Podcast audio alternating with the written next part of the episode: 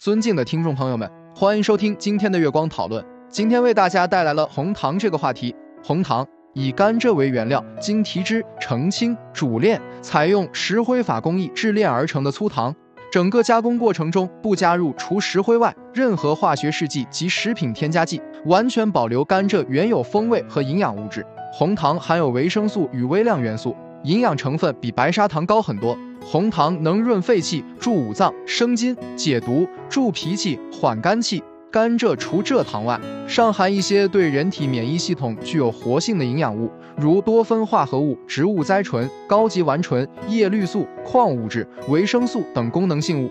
红糖具有益气养血、健脾暖胃、祛风散寒、活血化瘀之效，特别适于产妇、儿童及贫血者食用。性温的红糖通过温而补之、温而通之、温而散之来发挥补血作用。以前的人常用红糖给产后的妇女补养身体，目的在于利用红糖通瘀或排恶露的作用而达到止痛的目的。产后或人流后喝十至十五天红糖水。对补血、排尿、子宫收缩复位都有不错效果。红糖也适合老人，特别是适合年老体弱、大病初愈的人吃。中医认为，红糖性温，味甘，入脾。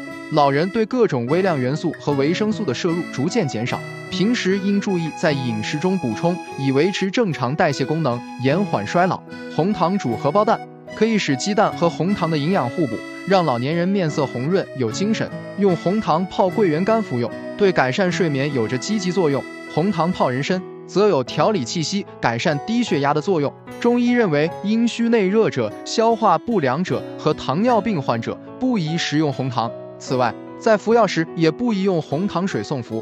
有中气不足、食欲不振、营养不良等问题的孩童，平日可适量饮用红糖水。